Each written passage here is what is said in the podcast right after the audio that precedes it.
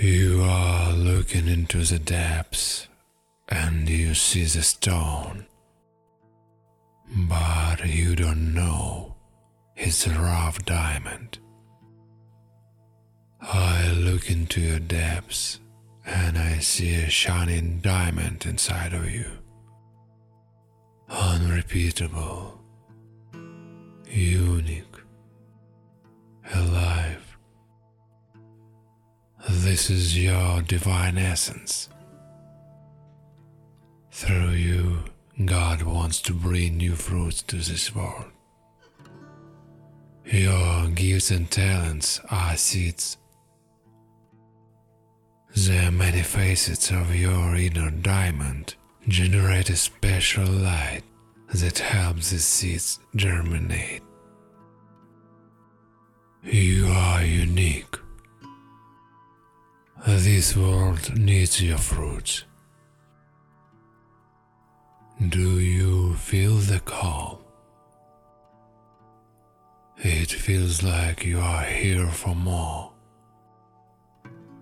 Do you know what the heart wants to realize through you? It will come into your life with an epiphany. You will get infinite energy and power. Everything is for giving unique fruits to this world by you. Get sight of your diamond. Realize what are your gifts and your talents. Accept your purpose.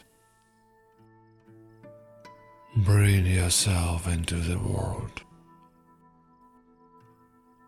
Share your unique light. The rough diamond needs to be processed to become a real diamond.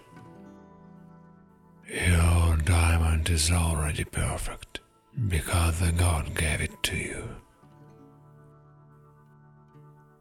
I see the diamond inside you. And you. Do you see it? Let's take a look at it together.